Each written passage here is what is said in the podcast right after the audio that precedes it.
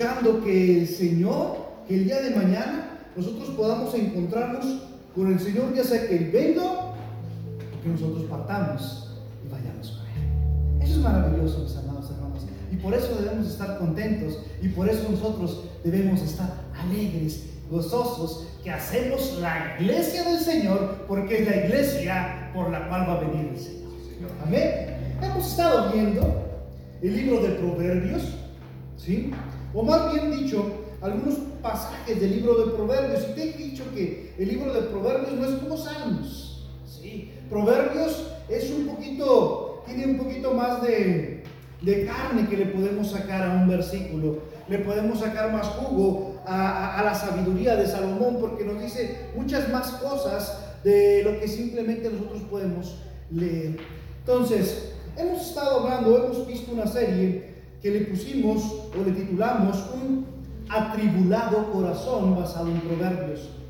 Y hemos visto que un corazón atribulado debe estar lejos de estos síntomas. Un corazón engañoso, un corazón abatido, un corazón adolorido. Y hoy vamos a ver un corazón descarriado. Fíjate lo que dice Proverbios 14, 14. Me dijo, Melissa, esa es la lectura bíblica únicamente. Le dije, ¿cómo más por ese versículo? Un solo versículo puede ayudarnos a nosotros a discernir correctamente lo que Dios quiere decirnos a través de su palabra. Así que vamos a hacer una oración y ahorita leemos el verso. Señor, te damos infinitas gracias, Padre Santo, porque tú eres bueno con nosotros. Bendícenos en esta mañana, Señor. Bendice a mis amados hermanos. Bendice eh, nuestros corazones, nuestra mente, que nos podamos sintonizar contigo, Señor, que podamos emparejarnos contigo para que de esa manera, Señor, podamos, podamos tener, Señor, un corazón abierto a tu palabra, Señor, un corazón, Padre bendito, que pueda ayudarnos a cada uno de nosotros a discernir de la mejor manera lo que tú quieres hablarnos en esta tarde, Señor. Bendice a mis amados hermanos, Señor. Bendice a cada uno de los que estamos aquí presentes. Que no haya palabra de Miguel Ponce, que seas tú quien hable a través de tu misma palabra. En su poderoso nombre oramos, en el nombre de su Hijo Cristo Jesús. Amén. Dice Proverbios 14, 14. Dice, de sus caminos será hastiado el necio de corazón, pero el hombre de bien estará contento del suyo. Esa es la Reina Valera. Me gusta más cómo lo traduce la Biblia de las Américas, está más apegado al texto hebreo y dice, el de corazón descarriado saciará de sus caminos, se saciará de sus caminos, pero el hombre bueno estará satisfecho con el suyo.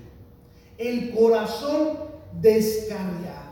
La palabra que utilizan allí en hebreo la palabra que quiere, eh, lo, que quiere significar es que se extravia, se desorienta, puede perderse, se envilece, se pervierte, es decir, sale fuera del camino trazado. Por eso como que queda un poquito más descarriado. Queda un poquito mejor la traducción que nos hace la Biblia de las Américas al decir, un corazón descarriado, es decir, no sabe dónde se encuentra.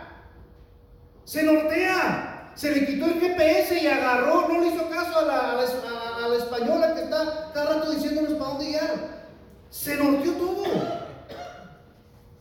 Entonces, mis amados hermanos, eso es descarrilarse, o eso es lo que quiere decirnos eh, la palabra original.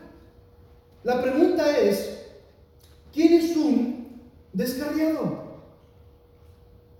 Es alguien que se desconectó del Señor, que está en un descuido de desobediencia y de pecado. Pero es una persona, mis amados, que ha experimentado la dulce compañía de Cristo, que sabe qué significa verdaderamente caminar con Dios pero sin embargo ha perdido esa comunión. Lucas 15 nos habla acerca de una parábola muy conocida, el hijo pródigo. Nos dice que el hijo pródigo se encontraba en casa estaba en la casa del Padre. Eh, él disponía de las bendiciones que se encontraban en la casa del Padre. Él tenía el derecho a todo lo que en la casa del Padre había. Pero la misma historia que Jesús nos cuenta nos dice que de pronto Él pide su herencia, pide lo que le corresponde y se va de la casa del Padre. Y cuando se va al de la casa del Padre, comienza a contarnos un par de peripecias que le comienzan a pasar a este tipo. Sí. La primera es que se gasta la herencia, que comienza a caer eh, en una situación precaria, hasta que el último saborea eh, la comida que se le están ofreciendo a los animales. Y dice el tipo, oye, yo esto lo pudiera tener en la casa de mi padre. Era un tipo que caminaba, que estaba caminando correctamente. Era un tipo que estaba yendo por el camino adecuado, por el camino correcto, pero hubo un punto en su vida que se descarriló. Hemos escuchado esta palabra cuando de pronto eh, en un golpetazo de un tren o, a lo mejor en, algún accidente eh, cartero, cartero o, o, vial, no sé, que de pronto dicen se descarriló. Iba en el carril correcto, pero algo pasó que lo movió a otro carril y sufrió las consecuencias. Y déjame decirte algo, una persona o, una persona cristiana que de pronto puede vivir descarrilado, no va a vivir ni en un lugar bien, ni en otro lugar bien. Va a vivir en medio de las cosas. ¿Sabes por qué? Porque como conoció del Señor, porque como, como conoció de Cristo, sabe lo que es malo, sabe lo que es incorrecto, sabe lo que es pecado. Entonces no puede disfrutar al máximo el mundo, pero tampoco puede disfrutar al máximo su tiempo con el Señor. Porque sabe que está mal. Cuando usted, cuando de pronto eh, nosotros a lo mejor podemos ir a algún lugar, ¿sí? y estamos y hacemos a lo mejor cosas que sabemos que son incorrectas, que a lo mejor dan mal testimonio a algún hermano o dan mal testimonio a las personas que están en nuestro alrededor, ¿sí? Sabemos que está mal, sabemos que esto no debería hacerse. No, no lo disfrutamos como, como el tipo que no tiene conocimiento, como el tipo que no tiene temor de Dios, que disfruta todo. Nosotros no lo podemos disfrutar. Porque sentimos un poco de remordimiento, sentimos un poco de culpa. Pero sin embargo, ¿sí? Nosotros estamos aquí en la iglesia y comenzamos a escuchar la palabra de Dios y venimos y adoramos al Señor y decimos, este, eh, para Él hacemos todas las cosas, para Él sea la gloria, eh, nosotros eh, queremos vivir en santidad como Él vive y de pronto decimos, tampoco disfrutamos el momento. Porque no vivimos tampoco de acuerdo a lo que nos dice como deberíamos vivir la palabra del Señor. Dios es muy sabio, hermanos. Sí. Dios nos dice algo muy interesante. Jesús dice,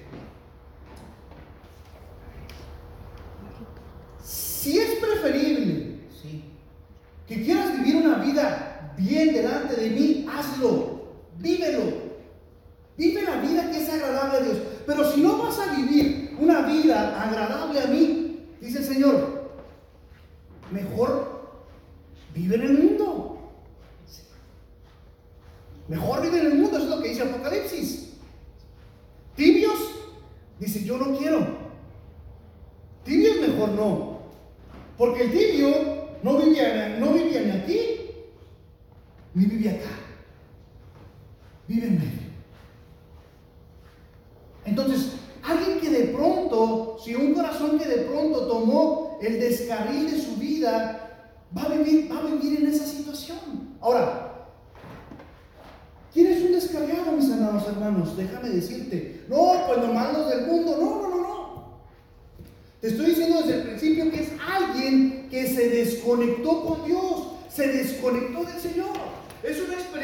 persona que experimentó la dulce compañía de Dios, pero que ahora está alejado de Dios. Hay una, hay una película de Tom Hanks que se llama La Terminal.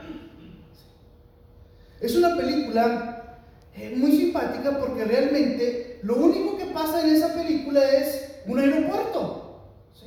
El tipo viene, no sé, de Checoslovaquia, de por allá, de Europa del Este, ¿sí? Y de pronto cuando el tipo está, eh, eh, va a entrar a Nueva York, le dicen que su país tuvo un, golpe de Estado y que ahora, pues ya su visa o su pasaporte no es válido en los Estados Unidos. Pero tampoco ni puede regresar a su país, pero tampoco puede pasar a los Estados Unidos. Le dice, usted quedó en un agujero del sistema, en una grieta del sistema. Y de ahí se desarrolla toda la película. Está muy interesante y muy bueno. Porque el tipo nunca puede salir. Está en Nueva York. Ahí está, está a una puerta en Nueva York. Está su regreso a casa a comprar un boleto. Pero no puede pasar a ninguno de los dos. Pareciera, mis amados hermanos, que alguien que se descarrila está en esa misma situación. Está el Señor de este lado, está el mundo de este lado, pero al final de cuentas permanecemos en medio. Ni queremos todo con el Señor, ni queremos todo con el mundo. Permanecemos aquí. Lo único malo es que nosotros no somos en consecuencia del sistema, porque nosotros sí sabemos cómo funciona el sistema. Charles Spurgeon dice algo interesante con relación a esto. Dice el hermano, el pecado seguramente causará tristeza y cuanto más se demore el dolor, más pesado será cuando llegue. Este barco puede estar largo en el mar, pero finalmente llegará a casa con una carga terrible. Lo que produce en nosotros es una carga tremendísima, es lo que dice este predicador inglés. Una carga tremenda. Ahora, ¿quién puede descargarse, mis amados hermanos? Todo cristiano tiene esa posibilidad. Pablo dice, si que yo de esta manera corro no como a la aventura, de esta manera peleo, no como quien golpea el aire, sino que golpeo mi cuerpo y lo pongo en servidumbre. No sea que habiendo sido heraldo para otros, yo mismo venga a ser eliminado. Más adelante dice el apóstol, así que el que piense estar firme, mire que no caiga. Mire que no caiga. Dice el apóstol, ¿quién puede descargarse? No, no, gente que yo no, hermano. Yo no me descarrío. Dice el apóstol Pablo, cuidado. Mire que el que esté firme, mire que no caiga. Dice el apóstol, se pone como ejemplo. Yo, sí, que he servido a los demás, lo dice en 1 Corintios 9. Yo que he servido a los demás, que he dado ejemplo, que he hecho esto, que he hecho aquello, que he hecho lo otro. Dice, no vaya a ser, no siendo yo heraldo, vaya a quedar eliminado. El apóstol Pablo.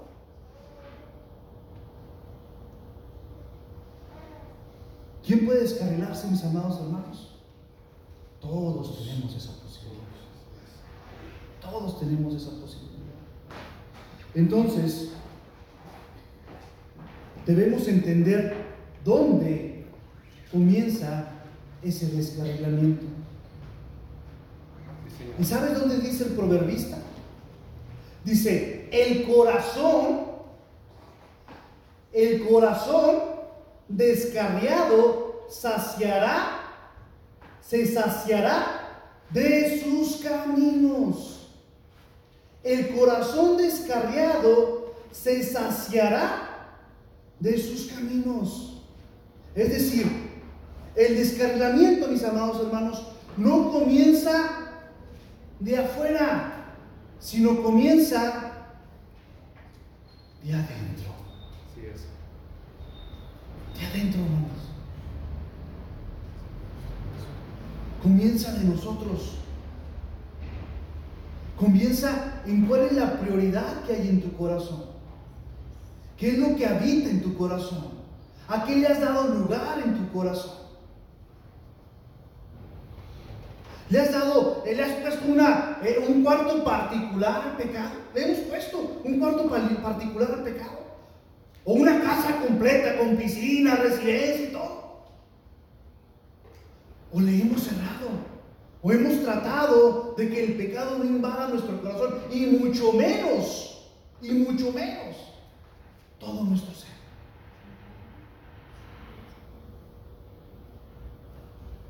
Es bien fácil, hermano. Es pero bien fácil darnos cuenta, ¿sí? Cuando nosotros en nuestro corazón le estamos dando lugar a lo que no corresponde. Hace poco teníamos una eh, eh, estaba platicando con alguien y estábamos, estaba platicándome acerca de un trabajo en equipo. Y me platicaba la situación y dice, es que al final del, al final del día no van, a, no van a apoyar. No van a apoyar.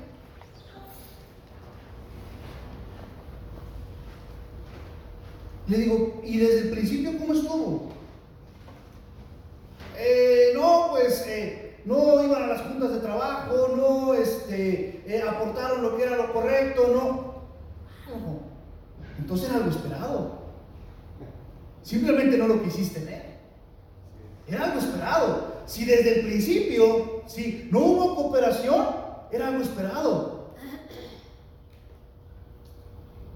¿Cómo se el corazón? Cuando dejamos de asistir a la iglesia. Cuando dejamos de leer su palabra. Cuando dejamos de orar cuando dejamos de tener esa pasión por estar en las cosas del Señor. Cuando dejamos de tener esa iniciativa por ir a las cosas del Señor. Y luego el hermano cae, y luego el hermano se separa de la iglesia. Sí, ¿y por qué pasó? No. No, es, no preguntes por qué pasó. Era algo que ya venía pasando. No es de la noche a la mañana. No es de la noche a la mañana, hermano. Todo comienza, sí, de poco a poco se va abriendo la grieta cada vez más y más y más y más y más, hasta que llegue el punto en que, aunque quieras cruzar, ya no vas a poder. ¿Por qué? Porque es un tramo, es un tramo largo. Por eso los síntomas externos de que cuando el corazón se está descarrilando, nosotros los podemos observar. Nosotros los podemos ver. Usted no va a dejar mentir.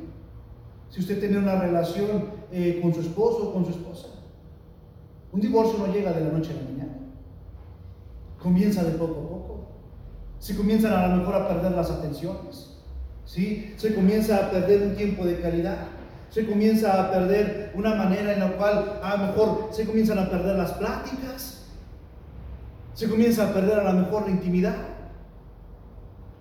Se comienzan a perder cosas de poco a poco. ¿sí?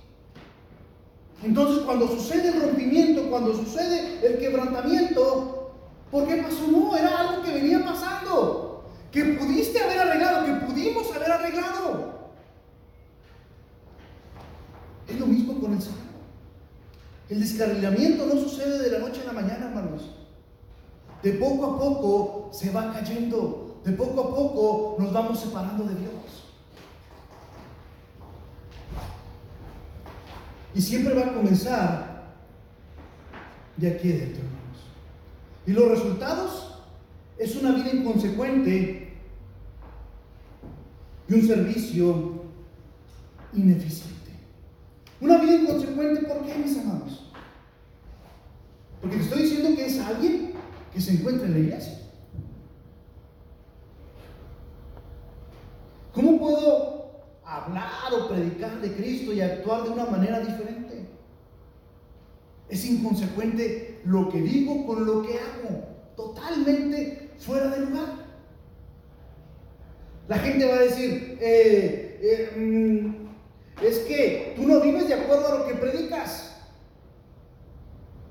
Cuando nosotros eh, vemos a, cuando somos juiciosos y vemos a los gobernantes o a los que están en, eh, en autoridad sobre nosotros y dirigen eh, los estados, los municipios, eh, los curules, lo que sea.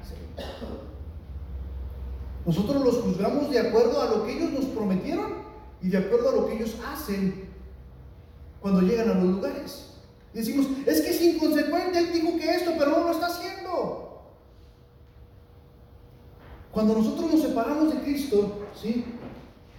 y predicamos el Evangelio y predicamos acerca de Cristo, pero vivimos una vida diferente, estamos siendo inconsecuentes con lo que hablamos, con lo que predicamos, con lo que enseñamos, con lo que decimos. ¿Y por qué trae un mal servicio? O un servicio eh, deficiente. Porque lo principal, nuestro corazón no está alineado hacia el Señor. Hay gente que puede vivir, hermanos, créanmelo o no, sirviendo al Señor y estando en pecado.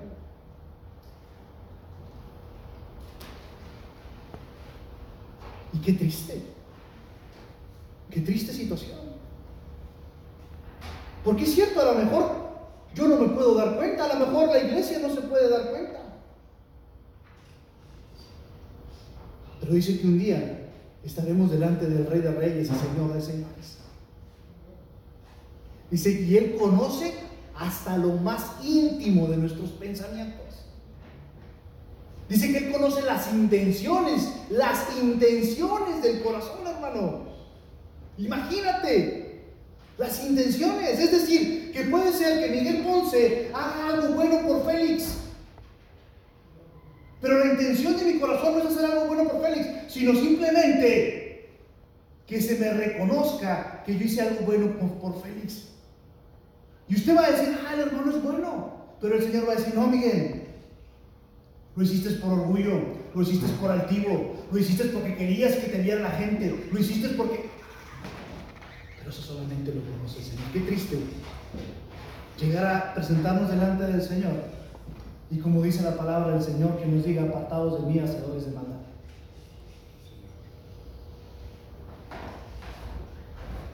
Por eso trae una consecuencia, mis amados hermanos. Es un servicio ineficiente y una vida inconsecuente. Pero hay una solución.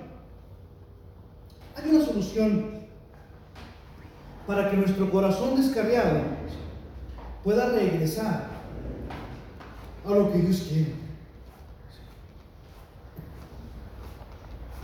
Dice el profeta, se huye una voz sobre las alturas desoladas. El llanto de las súplicas de los hijos de Israel. Porque han pervertido su camino, han olvidado al Señor su Dios. Y dice el profeta, volved, hijos infieles, yo sanaré vuestra infidelidad. Aquí estamos, venimos a ti, porque tú, el Señor, eres nuestro Dios. La solución es muy fácil, hermanos. La solución es volver. ¿Qué pasó con el hijo pródigo? Dice el tipo, yo quisiera, yo podría comer mejor que esto. Y me estoy saboreando lo que están comiendo los animales. Pero si yo fuera a la casa de mi padre, ¿sí? Entonces estaría mucho mejor de como estoy ahora. Y el tipo regresa a la casa de su padre.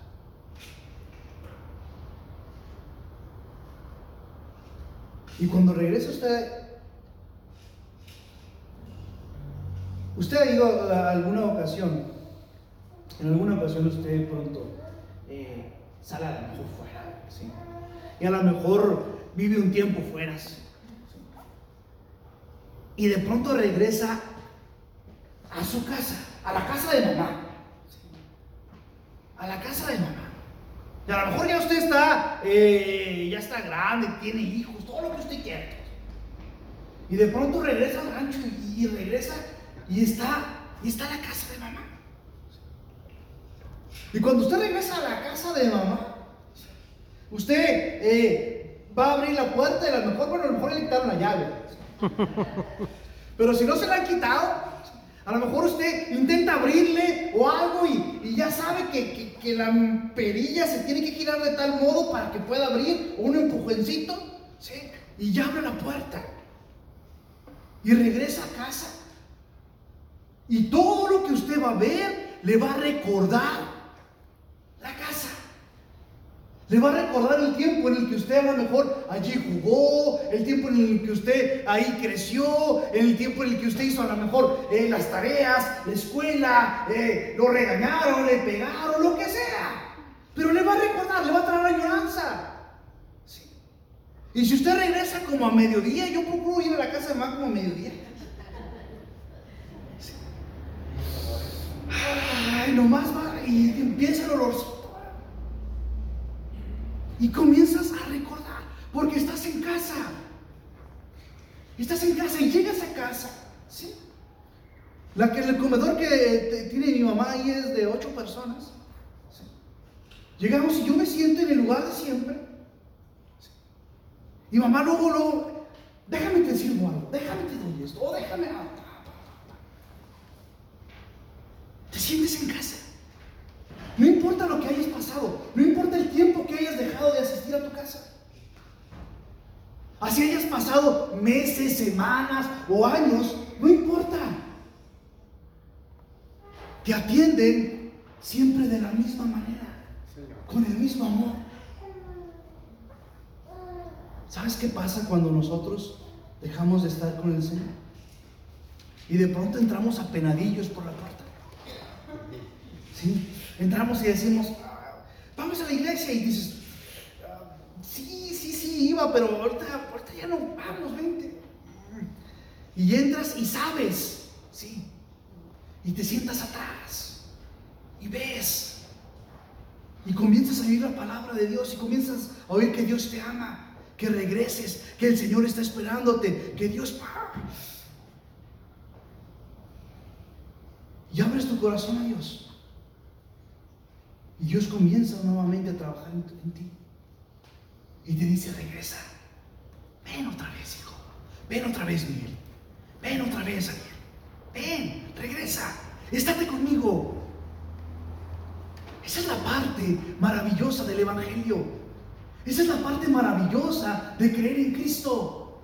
Sí que a pesar de que lo que hayamos hecho, a pesar de que nuestro corazón se haya desviado para alguna, alguna otra cosa, que haya mirado para hacia algún, hacia algún otro lugar, cuando nosotros nos disponemos a regresar, el Señor está presto a recibirnos.